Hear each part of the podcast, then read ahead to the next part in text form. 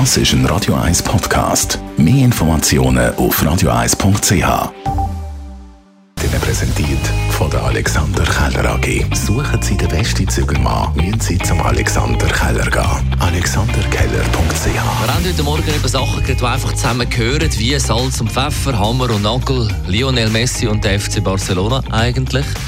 Sonny und Cher, Mario Bart und schlechte Witz, Gin und Tonic, Starsky und Hutch und Berger, Depre und Heidrich. Matchball für die Schweiz. Graudenau beim Service. Ja!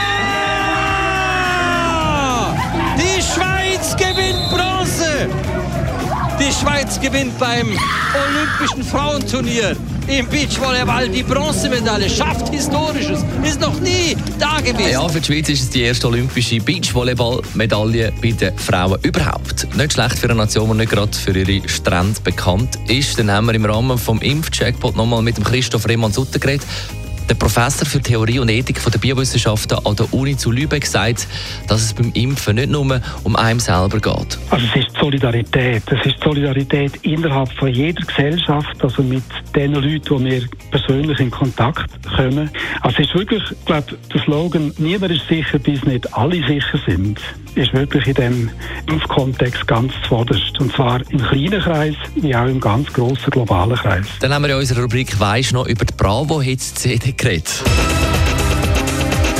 Und das Boot Mr. Big, To Be With You oder der HP Kerkeling mit Hurz. Der Wolf, das Lamm auf der grünen Wiese.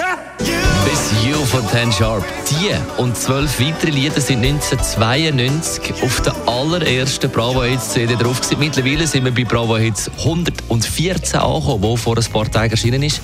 Ein Erfolgsmodell, das dank der Konkurrenz entstanden ist, hat Thomas Schenk gesagt. Er ist der Erfinder von der Bravo Hits CD und dort zumal Marketingchef vom Musiklabel Warner. Im Grunde genommen war es geschäftlich bedingt. Unsere Mitbewerber von Universal, EMI, Ariola und so, die hatten alle ganz große Hit-Compilation, die alle sehr gut verkauft haben und wir von Warner, wir hatten keine. Und äh, ich habe vieles probiert und nichts hat geklappt. Und irgendwann kam ich dann auf den Gedanken, die Bravo zum Hören zu machen. Und äh, das war's dann. Die Morgenshow auf Radio 1.